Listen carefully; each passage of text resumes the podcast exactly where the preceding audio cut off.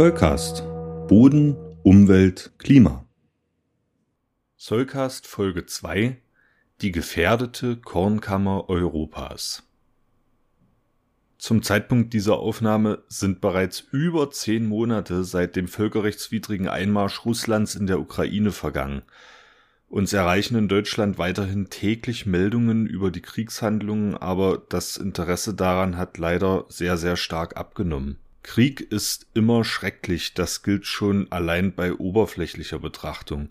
Je detaillierter man sich aber mit den Auswirkungen von Krieg beschäftigt, umso mehr offenbart sich dessen Sinnlosigkeit.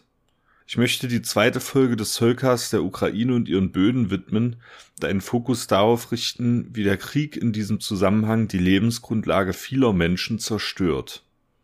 Wenn wir über die Ukraine und den europäischen Teil Russlands reden, dann sprechen wir auch von der Kornkammer Europas. Das hat offenbar etwas damit zu tun, dass in diesen Ländern sehr viel Getreide produziert wird. Aber warum ausgerechnet dort? Das hat natürlich etwas mit den Böden zu tun, sonst wären wir hier in diesem Podcast ja gar nicht damit befasst. Die ertragreichsten Böden in diesen Landstrichen sind Schwarzerden, die man angelehnt an das Russische auch als Tschernosem bezeichnet. Zu den Schwarzerden wird es zu einem späteren Zeitpunkt sicherlich eine eigene Folge geben, da sie sehr interessant und vielfältig sind. Wir begnügen uns an dieser Stelle aber einmal mit Rahmeninfos zu diesen Böden.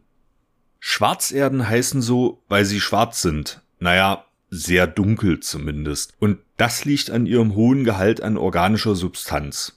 In Folge 1 habe ich ja bereits erwähnt, dass Bodenlebewesen Treiber der Bodenentwicklung sind, da sie organische Substanz ab- und umbauen. Je nach den äußeren Bedingungen sind die Bodenlebewesen aber unterschiedlich aktiv, also wird die organische Substanz mal mehr und mal weniger stark abgebaut.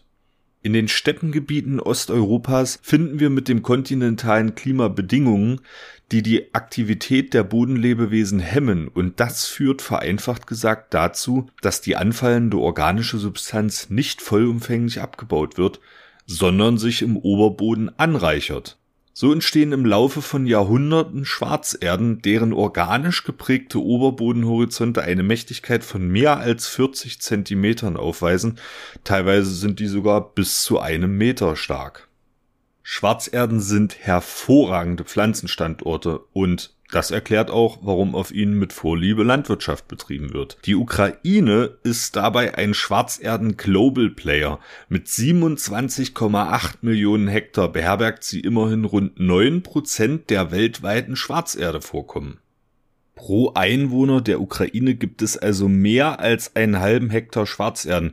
Nur Russland hat da einen größeren Pro-Kopf-Wert, aber das wird ja momentan nicht angegriffen und deswegen sprechen wir jetzt einmal über die bodenkundlichen Probleme, die die russische Aggression auf ukrainischer Seite derzeit verursacht.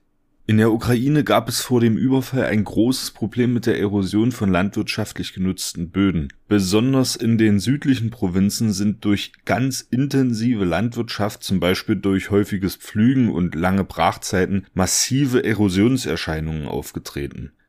Zusätzlich belasten Kriegshandlungen derzeit gerade in diesen südlichen Provinzen die Böden massiv und zerstören sie. Man kann jetzt diese Zerstörungen beliebig einteilen, aber wir wollen das mal in drei Kategorien tun.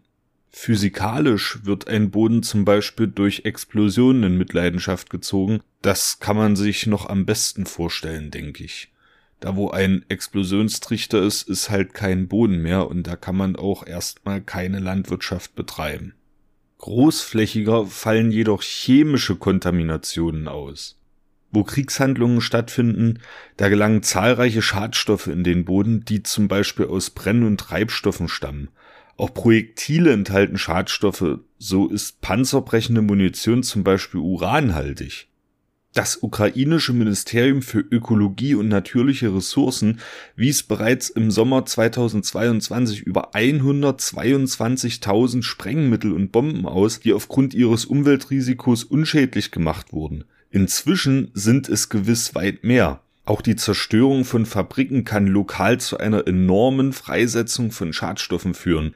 In der Ukraine gibt es fünf Kernkraftwerkstandorte und weit mehr Atommülllagerstätten. Ich brauche nicht zu erwähnen, was für ein Katastrophenpotenzial da vorhanden ist.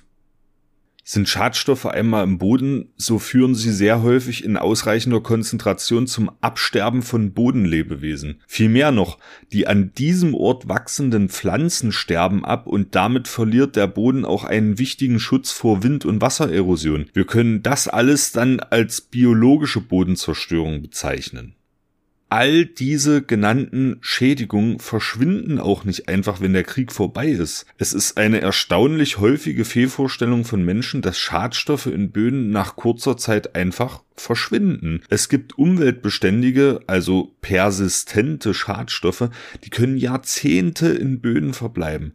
Aber auch das ist wieder Stoff für ganz andere Folgen. Die Menschen in den umkämpften Gebieten werden weniger Landwirtschaft betreiben können, so viel steht jetzt bereits fest. Die Erträge werden sinken und als ob das nicht schlimm genug für die Ukrainerinnen und Ukrainer wäre, hat das auch erhebliche Auswirkungen auf die globale Nahrungssicherheit. Vor dem Krieg hat die Ukraine jährlich allein etwa 19 Millionen Tonnen Weizen exportiert. Dazu kamen noch ganz erhebliche Mengen Sonnenblumenöl, Raps und Mais. Bedeutend ist die Frage, wohin diese Agrarerzeugnisse exportiert wurden. Das sind Länder wie die Türkei, Ägypten, Indonesien, Bangladesch und den Jemen. Das waren zumindest die Hauptabnehmer. All diese Länder sind auf Hilfe aus dem World Food Program angewiesen, weil sie die menschenwürdige Nahrungsversorgung ihrer Bevölkerung aus ganz unterschiedlichen Gründen nicht sicherstellen können. Zusätzlich reagieren die globalen Märkte mit einem Preisanstieg für Agrarerzeugnisse. Ich bin jetzt gewiss kein Ökonom, aber auch ich weiß, dass solche Preissteigerungen dann auch weitere Länder treffen, in denen die Nahrungsversorgung nicht gesichert ist. Der Hunger in der Welt wird ein noch größeres Problem, als das ohnehin schon war, und das muss man sich in der heutigen Zeit mal vorstellen. Dieser Krieg ist also kein kleinräumiges Scharmützel oder nur auf das Kampfgebiet beschränkt.